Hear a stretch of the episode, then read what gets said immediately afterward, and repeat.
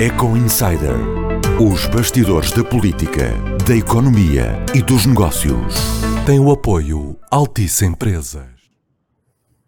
Olá, seja bem-vindo ao Eco Insider, o podcast que todas as semanas nos traz aqui a mim e ao António Costa para falarmos dos temas da semana e como sempre tem acontecido ao longo das últimas semanas, não é por vir o calor nem o verão que vai faltando noticiário, muito pelo contrário. Eh, esta foi a semana em que finalmente saiu a acusação ao caso do Grupo Espírito Santo. Vamos falar bastante sobre isso e vamos falar sobre ângulos que ainda não foram explorados. Mas antes, antes dessa espécie de seta para baixo, vamos falar de uma seta para cima que tem a ver com o investimento que foi anunciado pela EDP em Espanha uh, e que implica uma, um aumento de capital da empresa e isto muito poucos dias depois uh, de a empresa ter sido uh, alvo de uma decapitação de António Mexia e Lancelete por efeito das medidas de coação no processo judicial. Um, António Costa, olá, viva, boa tarde. Oh, António, estava a lembrar-me que tu, no último episódio deste nosso podcast, tu anunciaste sem detalhes este negócio da EDP. Portanto, há, uma semana disseste aqui que iria haver um negócio de grande dimensão da EDP esta semana e assim foi. Uh, portanto, és, és, foste não só a primeira pessoa a avançar com este negócio importante, como serás provavelmente a pessoa ou o jornalista mais por dentro desta, uh, desta operação, que é uma operação de grande, de grande dimensão. Uh, Explica-nos como é que chegamos aqui. E, quer dizer, dias depois de, de, de, uma decisão judicial, de repente há um enorme investimento da empresa. Olá Pedro e olá também a quem nos está a seguir. É, é interessante de facto e esse é, é, o primeiro ponto que eu gostava de registar e que mostra a dimensão da EDP. O problema da EDP, nós temos no país vários problemas. EDP, enfim, no mercado que gostaríamos todos que fosse mais, mais concorrencial, mas infelizmente também temos que chegar à conclusão que o problema do país é não termos mais EDPs. Só termos uma e estar tudo pendurado e à volta desta EDP. O país seria seguramente mais competitivo, mais desenvolvido, se existissem mais EDPs noutros setores, sobretudo em setores transacionáveis. Mas esta operação, como tu dizias e bem, surge ou é anunciada na semana seguinte à suspensão de António Mexia e João Manso Neto, e como é fácil de perceber, não foi feita numa semana. E, portanto, eu de resto posso aqui, eh, digamos, sublinhar, não, não digo anunciar, mas sublinhar, que o, o acordo de princípio para esta aquisição uh, da EDP em Espanha, uma empresa cujo nome é pouco conhecido em Portugal, chama-se Viesgo, é uma empresa que tem centra duas centrais térmicas, mas sobretudo é muito forte na área das renováveis e dos parques eólicos. Mas talvez se eu te disser que ela há 8 ou 10 anos se chamava EON Espanha, se calhar já te dirá alguma coisa e provavelmente dirá alguma coisa aos nossos, aos nossos ouvintes e a quem nos está a seguir neste videocast. A EON alemã tinha uma grande posição em Espanha, na guerra das elétricas espanholas perdeu e perdendo decidiu sair. Vendeu a sua operação em Espanha a fundos, a fundos de investimento, que a geriram e fizeram crescer nos últimos 8, 10 anos. Uh, uh, nesta fase, estes fundos, nomeadamente o fundo Macquarie, queria vender, havia mais candidatos, e João Mansoneiro, e é, é interessante estes nomes porque porque, enfim, refletem também o que é a estrutura da empresa e o que se está a passar e o que se está a perceber nesta, nesta transição e nesta sucessão da governação da, da EDP e da EDP Renováveis. Quem é que esteve envolvido nesta operação? Obviamente, António Mexia, obviamente, João Mansoneto, porque a operação, na verdade, são duas: é a compra de uma rede de distribuição feita pela EDP e EDP Espanha e é a compra de parques eólicos feita pela EDP Renováveis, mas também Miguel Stilwell, CFO da EDP e agora CEO interino da EDP, mas também Rui Teixeira, CFO eh, da EDP Renováveis e agora, por força das circunstâncias judiciais, CEO interino da EDP Renováveis. E, portanto, de alguma maneira, esta operação eh, esteve para ser anunciada no final de fevereiro, início de março. O tema da pandemia levou à suspensão, digamos assim, do closing da operação, a instabilidade, a incerteza que, como sabemos, levou a, à, à suspensão de tantos e tantos negócios em Portugal e no estrangeiro, também levou à suspensão, no fundo, de, de, do, do fecho da assinatura do acordo, e depois o tema de, das últimas semanas judicial também fez com que a EDP fizesse um compasso de espera para avaliar de que forma os mercados uh, iriam uh, avaliar e responder à sucessão anunciada, nomeadamente à, à, nomeação de Miguel Stilwell e de uh, Rui Teixeira para a EDP e EDP, EDP Renováveis. A EDP é interessante isto porque EDP, este é, é, um negócio como já não se via há muito tempo. Nós, nós, aliás, andamos há tanto tempo nisto, Pedro, não é fácil recordarmos assim de memória de negócio em que uma grande empresa portuguesa faz um grande investimento para comprar uma grande operação em Espanha. Uh, aliás, normalmente é o contrário. Normalmente são grandes empresas espanholas a comprar as maiores empresas portuguesas, ponto um, e normalmente também é, também noticiamos tentativas de empresas portuguesas ou empresas com sede em Portugal tentarem entrar em força no mercado espanhol e não conseguirem. Uh, nós sabemos que o mercado espanhol é muito protecionista e, portanto, um, esta operação duplica a presença da EDP em Espanha, não é uma operação disruptiva, como foi, por exemplo, a compra nos Estados Unidos da, da Horizon. Eh, na altura foi uma operação disruptiva para a EDP. Aqui é uma operação de consolidação. Mas os valores, o enterprise value associado a esta operação é 2,7 mil milhões de euros. Entre investimento líquido da EDP e, e a venda de uma participação da, da EDP uh, Distribuição em Espanha, exatamente esse fundo Macquarie, anda numa operação em, dinheiro, em capital, da ordem dos 2 mil milhões de euros. Mil milhões para a EDP, líquidos. Também o fundo Macquarie acaba por ficar com uma participação na própria EDP Distribuição. Portanto, há aqui uma composição financeira que, que não é simples, que foi quase uma negociação de crochê obviamente que eu digo isto com a vontade de reconhecer que não uh, uh, tive a devida atenção um pequeno pormenor da última Assembleia Geral da EDP que eu não valorizei. Foi posto na última Assembleia Geral da EDP um ponto pelo Conselho de Administração Executivo que dizia que EDP, o Conselho de Administração Executivo, poderia fazer um aumento de capital até 10% dos ativos da EDP só com a aprovação do Conselho Geral e de Supervisão, sem necessidade de uma Assembleia Geral. Ninguém valorizou verdadeiramente, eu também não, tenho que reconhecer. Não estava propriamente no horizonte ver a EDP a comprar, mas sim a vender. Aliás, o plano estratégico anunciado é sobretudo venda e distribuição de dividendos e redução de dívida. Esta operação é muito importante, consolida e, sobretudo, do ponto de vista estratégico, eh, digamos, mostra pela primeira vez, eu diria uma oportunidade única para Miguel Stilwell se apresentar ao fim de oito ou dez dias como CEO interino, a apresentar aos investidores internacionais uma grande operação, mostrando que a vida continua.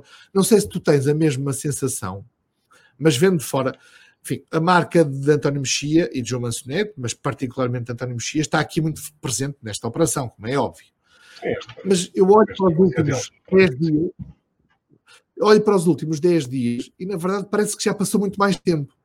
Isto mostra também como a EDP tem uma estrutura de, digamos, de gestão que é muito forte, não é? Que é muito sólida, que tem pouco paralelo em Portugal, infelizmente, como eu dizia, não há assim tantas EDPs, há de facto muito poucas. E portanto, Miguel Stibel parece que já estava como há muito tempo, porque foi muito natural a reação dos mercados, dos investidores, e portanto, eu diria que esta operação marca o que eu arrisco dizer aqui.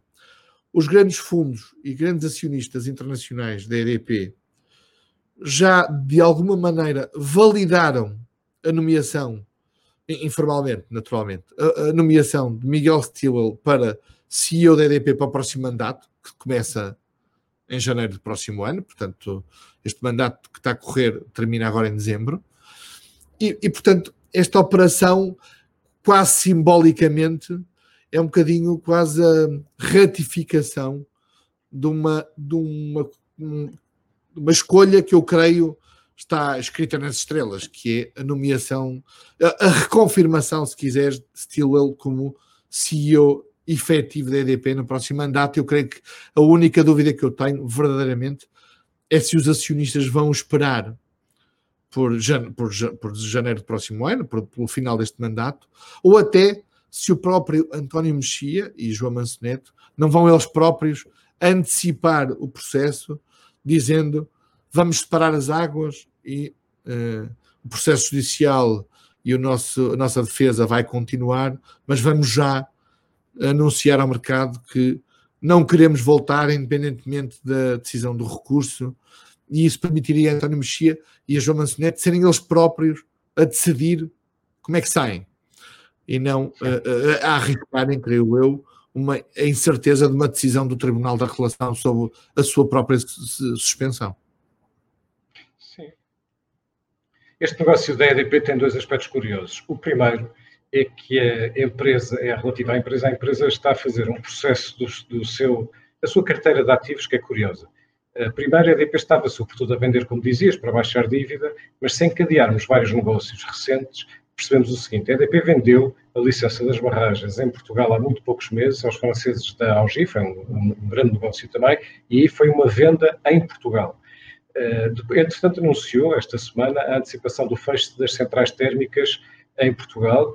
Um, o, estamos a falar de centrais de Matosinhos, é? que é a maior, e era uma notícia que nós, aliás, já tínhamos antecipado que aconteceria e agora foi confirmada. E ato contínuo avança com, com o negócio da aquisição uh, em Espanha. Portanto, quando olhamos para o conjunto de portfólio da EDP, percebemos que há, uh, há alterações uh, no tipo de. Nos, nos, países, etc., onde, onde, onde está presente. O segundo aspecto é aquele que tu dizias, na prática, o, o que isto vem confirmar é que, é que a saída de António Mexia não afetou profundamente a empresa. A reação dos mercados financeiros foi muito boa a esta, a esta operação e isto legitima já Miguel Stilwell e já põe, já põe a roda a funcionar.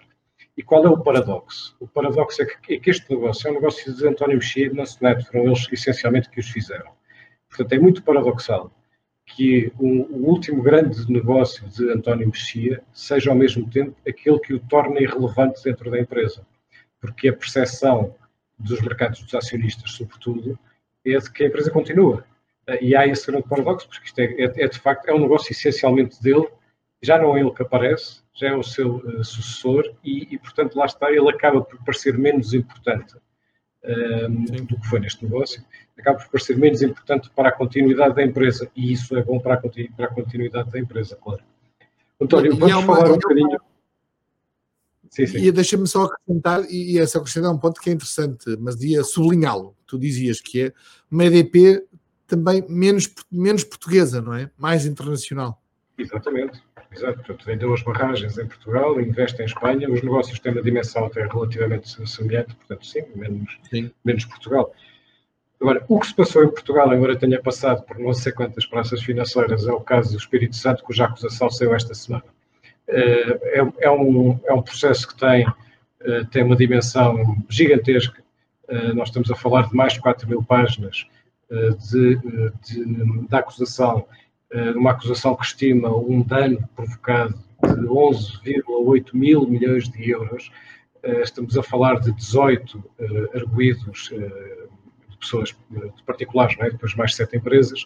Só Ricardo Salgado tem, é acusado de 65 crimes e há muitas análises que têm sido feitas sobre se foi tempo demais, se não foi tempo demais, se, qual é a, a probabilidade deste processo ter sucesso, etc acho que uh, vamos fazer, uh, vamos olhar para outras coisas, não é? Para, para não repetir ou não reanalisar aquilo que tem sido muito dito uh, e escrito nos últimos dias, vamos fazer duas perguntas um bocadinho diferentes. E a primeira pergunta que te faço é, António, faço disto. Um, em 2014, já no verão de 2014, ainda antes da queda do, do Grupo Espírito Santo e do Banco Espírito Santo, soube-se que foi noticiado na altura que Ricardo Salgado foi apresentar um plano, tinha um plano de, de, negócio para a recuperação do Grupo Espírito Santo. Era um PowerPoint, na altura nós conhecemos e, e, e noticiámos ambos esse, esse plano. e, e, era um plano que previa uma recuperação há vários anos, mas ele dependia de uma coisa que era essencial, que era um investimento inicial, um financiamento uh, inicial, que rondava uh, 2 mil milhões de euros, se bem me lembro. E, portanto, na altura, o que Ricardo Salgado foi fazer foi bater à porta do Primeiro-Ministro e da Ministra das Finanças também, do Primeiro-Ministro Pedro Passos Coelho, para pedir apoio político para que a Caixa viabilizasse, esse, financiasse esse uh, empréstimo para viabilizar a recuperação do Grupo Espírito Santo. Tudo isto foi noticiado uh, na altura, aliás. Portanto, a pergunta é, que te faço é cenarizar, enfim, só estamos a fazer um cenário, como é óbvio, mas nós hoje estamos a analisar um processo judicial, uma acusação judicial que subjaz à queda do grupo e do banco. E o que é que teria acontecido se a Caixa de Depósitos tivesse emprestado dinheiro ao Grupo Espírito Santo naquela altura? O contrafactual é, é sempre eh, mais fácil fazer hoje, obviamente, com os dados que temos. Tentando colocar-me também na, na, na, nesse momento histórico, a decisão do governo à data, e do Primeiro-Ministro e da Ministra das Finanças, foi de facto uma decisão muito difícil de tomar, porque também ninguém imaginaria à data o que se sabe hoje, ou o que entretanto se foi sabendo, sobre a dimensão do buraco, os tais 11,8 mil milhões de euros, que na verdade já não existem, isto é, foram destruídos e foram utilizados para manter poder, para, para manter redes, para manter eh, capacidade de decisão e, infelizmente, segundo o Ministério Público, também para apropriação própria por parte de alguns gestores, nomeadamente Ricardo Salgado. Mas, de facto, hoje, com o que se sabe, e eu acho que não é, não é de menos nós, nós devemos, até porque, entretanto, a Caixa de Depósitos foi obrigada a fazer um, um aumento de capital de 5 mil milhões de euros, dos quais 4 mil milhões foram, na verdade, dinheiro público, e, e, e não se meteu nessa história. Mas com o que sabemos hoje, e eu, eu, dizia, não é de menos e, voltarmos a sublinhar isso, a Caixa hoje não existiria. É o que nós podemos concluir de tudo o que sabemos hoje da, do, do, da, da, do, banco, da história. É, a Caixa tinha ido na enxugada juntamente com a Rio Forte, juntamente com o UB, juntamente com a PT, juntamente com todos os negócios não financeiros. Portanto, teríamos hoje qualquer coisa parecida com uma nova Caixa, como temos um novo banco, com o Estado a, a, ter que injetar muito e muito mais do que o que injetou, porque aquele dinheiro seria perdido, porque hoje é evidente dizê-lo, e é justo e é necessário dizê-lo, estamos aqui sentados com um, um, documento que eu de resto não tenho aqui à minha frente, mas tenho ali ao lado, de 4 mil páginas, que nos permite percorrer, digamos, e olhar para a dimensão da, daquela realidade daquele, e do tudo que foi feito entre 2009 e 2014. A acusação centra-se aí, eh, enfim, provavelmente, na verdade, poderia ter, ter ido um bocadinho antes, a 2009, mas enfim, mas foi o que o Ministério Público entendeu e mesmo assim já deu mais de 4 mil páginas. Ora, nós sabemos o quê? De facto, a dimensão dos problemas não se resolveria com esses 2 mil milhões de euros que a Caixa lá colocaria para salvar área financeira, não financeira, na altura era, era disso que se tratava, era a Caixa a financiar a Rio Forte, para a Rio Forte, no fundo, conseguir manter o circuito do dinheiro com o BES e não deixar tudo aquilo cair, imediatamente com a ESI, eh, com a Espírito Santo International, que foi, que era, eh, como, sabemos, a, digamos, a cabeça do grupo que tinha um buraco enorme. Ora, hoje, de facto, é preciso sublinhá-lo. Aquela decisão, eu não, não sou tão otimista quanto uh, alguns que dizem que aquela decisão mudou o regime. Mas eu diria, expôs o regime. Uh, Daniel Bessa teve esta frase, enfim, o não de Pedro Passos Coelho mudou o regime. Enfim, eu acho que, entretanto, as coisas não mudaram tanto como nós provavelmente gostaríamos, mas ainda assim expôs o regime, expôs o modelo e levou e, digamos, e acelerou uma, uma falência que estava, que era uma fatalidade, tendo em conta até o que sabemos hoje, eh, que é, eh, eh, digamos, no prazo mais recente, estarmos a, a financiar ano a ano, ainda mal parado do novo banco, que é uma coisa extraordinária. E, de facto, enfim, esse momento foi um momento também crítico para a nossa economia. Não sei se tu uh, partilhas desta ideia da, do papel da Caixa. Partilho, partilho completamente.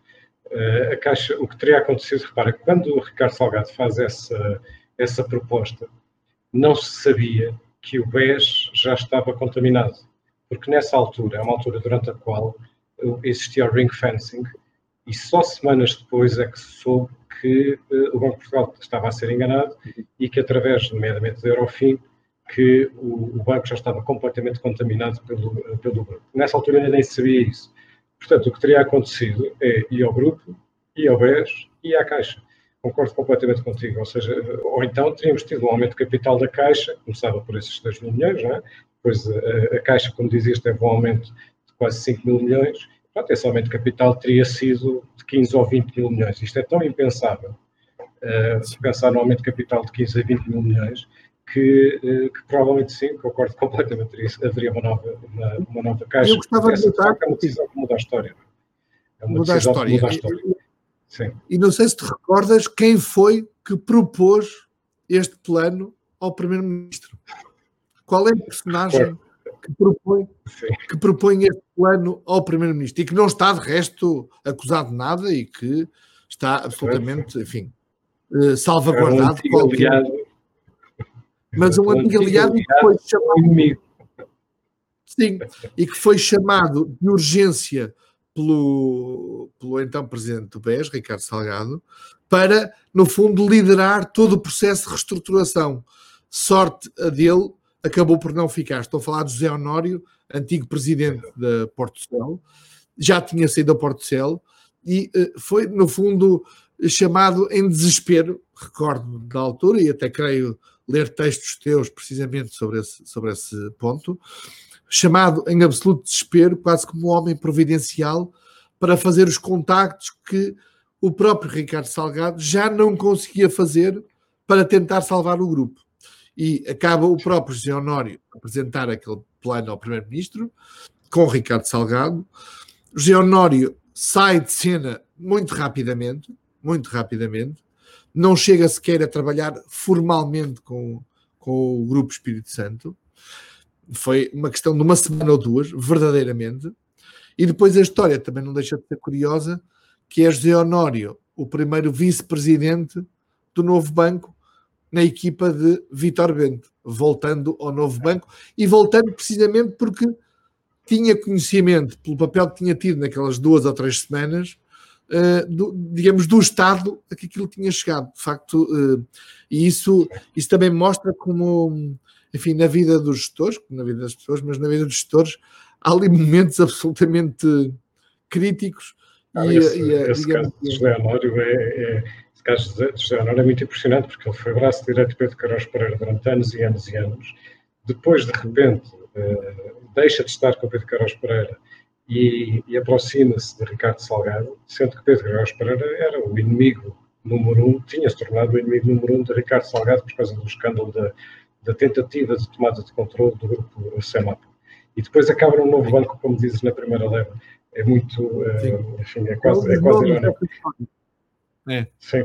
Agora, é, é, é, é, curioso também olharmos para um segundo ponto para, para, para fecharmos, António, que é, uh, temos falado muito dos 18 uh, arguídos, um, sobretudo de Ricardo Salgado, por razões naturais, mas se calhar vale a pena também falarmos daqueles que, que, que não são arguídos, ou seja, este processo é um processo que, sendo muito grande, não extingue toda a investigação do caso uh, Espírito Santo. Vai haver novos processos que estão a ser investigados paralelamente.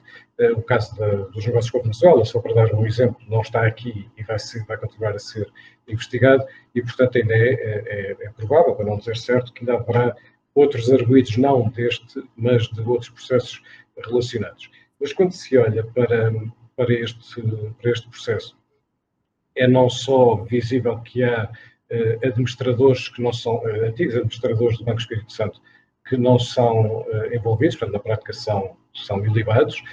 Tem-se falado muito bem do caso de José Maria Ricciardi, porque o próprio apareceu logo imediatamente a sublinhar isso, mas há outros, como Jorge Martins, como Joaquim Góes. Joaquim Góes era, era o administrador que fazia todos os dias o caminho entre o BES e o Banco de Portugal na altura do ring fencing, por exemplo. Uh, e depois há também uh, o próprio Banco de Portugal é ilibado. A própria uh, auditora KPMG não está no processo, embora eu suponha que estará num outro processo que venha a ocorrer ligado sobretudo aos negócios, de, às operações em, em Angola. Seria muito estranho se a KPMG foi a auditora que, que auditava o BES, o, BES em Angola, não esteja envolvido. E depois há muita gente que recebeu dinheiro que também não é erguida, uh, mesmo estando lá, claro que, que, que recebeu dinheiro. Uh, portanto, o Ministério Público concentrou-se na tal cúpula de, de, poder do Grupo Espírito Santo e depois há ausências, há, há outras ausências quase por classe, ou seja, uh, não há não há políticos, não é? Não há, não há tipo de, ou seja, aquela influência toda tecia-se depois através de determinados setores e através de determinadas pessoas, e essas acabam por não estar lá. Isso não torna o processo, na minha opinião, fraco, não é isso. Eu até acho o processo bastante forte. Mostra que o processo se concentrou completamente na cúpula uh, daquilo que o Ministério Público chama de associação criminosa e não, uh, e não alargou a sua investigação a outros casos, e em alguns casos muito concretamente, e ligou, aliás, como ele ligou também os gerentes de, gerentes de conta, é? os gestores de conta e os, e os, e os funcionários do BES de, do Balcão que estiveram a vender produtos como o papel, como o papel comercial. O que é que isso te, te, que leitura é que tu fazes disso, António, dessa, Bem, na verdade, circunstância? Não do que está, mas do que não está no processo. Na, na, na verdade, uh, o que nós constatamos desta acusação é que o caso GES-BES não é um caso, mas são 10. Há um caso em que há acusação e há mais nove certidões que foram extraídas, no fundo, nove casos isolados desta acusação principal e que vão merecer de parte do Ministério Público, digamos, a sua investigação autónoma. Alguns darão acusação, outros não, enfim.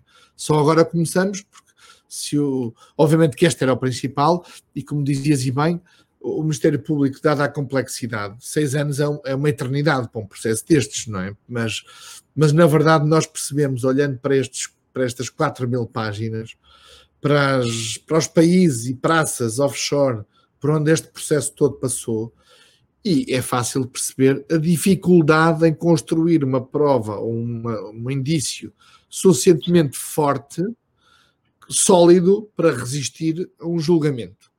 E, portanto, primeiro ponto, há 10 casos, não há um, há 10. O primeiro já o conhecemos, os outros, um caso óbvio é o da Venezuela, mas não só, também o tema do branqueamento de capitais e fuga ao fisco também é um caso autónomo. Eu estou aqui a recorrer, confesso às minhas notas, o, o tema de, de uma denúncia sobre abuso de informação privilegiada da parte da Espírito Santo Financial Group na altura do aumento de capital, os próprios aumentos de capital em 2012 e já em 2014, recordamos, o BES foi ao mercado em 2014, semanas antes de entrar no colapso. E, e levantou mil milhões de euros. Sim, e levantou mil milhões de euros. Uh, o tema, uh, um, estou a ler, um eventual crime de branqueamento de capitais por parte Moraes Pires e de mais uns quantos arguídos, de que será tratado de forma uh, autónoma. O próprio Henrique Granadeiro é alvo de um processo de certidão autónoma por um crime, suspeita de crime de branqueamento de capitais relativos à Enterprises, uma das tais sociedades, e portanto há ainda muita matéria, mas não deixa de ser surpreendente, e eu confesso, tenho que dizer, surpreendente, que o Ministério Público nesta diga de uma forma tão taxativa e até a, a, a causar alguma perplexidade no, nos passos que se seguem, por exemplo, eh, dizendo o Banco de Portugal eh, fez o que tinha a fazer, mas também a KPMG fez o que tinha a fazer. Ora, nós sabemos que o Banco de Portugal já condenou a KPMG por falta de informação. De Angola também, mas não só. E, portanto, isto lança um imbróglio e lança, digamos, e dá aqui instrumentos legais eh, para, para os próximos confrontos judiciais que se vão verificar no seguimento da, das avaliações que o Banco de Portugal tem feito da KPMG. Depois, o próprio Ministério Público salvaguarda e, de alguma maneira, eh, não é protege, mas iliba qualquer tipo de responsabilidade do poder político na decisão de não apoiar o, uh, o, o BES e o GES naquela altura. E, portanto, há aqui um, esta acusação acusa, mas também, também toma a iniciativa de ilibar. Isto é, podia não tê-lo feito, não é? Podia não ter, não ter ido por aí, não ter aberto essa, essa, essa caixa, mas decidiu abri-la. Isto quer dizer que noutros processos, estas entidades, ou arguídos individualmente considerados, não serão chamados para uh, responder por algum tipo de suspeita de crime? Não, não quer dizer. Embora, enfim, nós estamos a falar do o, o, o gestor, digamos, mais vocal neste processo no seguimento da decisão do Ministério Público é José Maria Ricciardi. Enfim, nós sabemos que ele, para sermos justos, também chegou uh, uh, ao Conselho Superior da Família em 2012 e rapidamente entrou em confronto com Ricardo Salgado, mas também sabemos que vai ter, neste processo não, mas vai seguramente ser chamado ele ou provavelmente o BSI, a, a, a, digamos, explicar o que foi o processo de aumento de capital do BES. Que papel é que teve, o que papel é que não teve, como é, como é que isso foi, foi gerido e com que base e com que informação. E, portanto, há aqui, digamos assim, um aspecto de seleção e de aposta e de prioridade do Ministério Público. Eu, eu enfim, acrescento ao que tu dizias, ou sublinho, ou, ou enfatizo o que tu dizias, de facto. Uh, a associação criminosa, percebe-se neste processo, uh, uh, foi sustentada num famoso departamento que se chama DMF, não é? Departamento de Mercados Financeiros, creio. E a partir daí é sustentada toda a acusação. as relações de influência e depois, obviamente, no estrangeiro, estou a falar dentro do BES, mas depois temos a ESI, temos a Enterprise, temos o, enfim, o contabilista, uh, enfim, o famoso contabilista, mas dentro, de, do, do, em Portugal, de facto, como tu sublinhavas, enfim, onde se vê a influência em matérias que para já não, têm, não configuram suspeita de crime e não foram arguídos por causa disso. Estou a falar, obviamente, de uh, pessoas que terão recebido, uh, segundo o Ministério Público, dinheiro por via de algumas offshore e o ponto que se coloca é, enfim, mas declararam aquele dinheiro ou não, não é? E esse é o ponto, esse, se, se eram trabalhadores, se prestavam um serviço, receberam, foram remunerados por isso, ou se esse dinheiro correspondia a algum tipo de favor ou de serviço face a práticas ilegais ou até criminais. Na maior parte dos casos, tirando os, os casos óbvios e que são arguídos, o Ministério Público acaba por considerar que essas pessoas, mesmo sendo citadas na acusação, não são alvo de nenhuma, nenhum, nenhum crime. Portanto, agora, para terminar, Pedro, isto há um antes e depois da acusação, é verdade. Eh, está cristalizada uma acusação e, portanto, é a principal. Agora, isto só agora começou, não é? Esta segunda fase só agora começou. E, portanto, o tema da, que os portugueses gostariam de ouvir, que é vai fazer-se justiça? Eu, eu não sei se vai fazer justiça. Bem, para, para já, por uma razão. Mesmo que haja condenados, a justiça que muitos portugueses que perderam dinheiro, e, e, todos nós que, no fundo, também fomos impactados pelo dinheiro que o Estado teve que meter em todo este processo, não vamos ver ressarcidos de, nenhuma forma, porque esse dinheiro não existe, foi destruído, não, é? não, não, não está guardado num cofre e muitos arrestos que se façam não, não haverá restos de 11 mil milhões de euros para devolver à sociedade como um todo. Depois, porque o tempo, infelizmente, pela lei da vida, também vai determinar que muitos dos que hoje são arguídos provavelmente já não estarão cá no momento em que haja uma decisão. E isso também é mal para os próprios, porque ficarão para sempre como culpados, qualquer que seja a, a decisão que venha a ser tomada, porque se não for tomada por, um, por, por alguma razão, o que vai permanecer, digamos, na opinião pública e publicada é a culpabilidade destes arguídos e, particularmente, Ricardo Salgado, Moraes Pires, enfim, aqueles dois ou três mais, mais relevantes em todo este processo.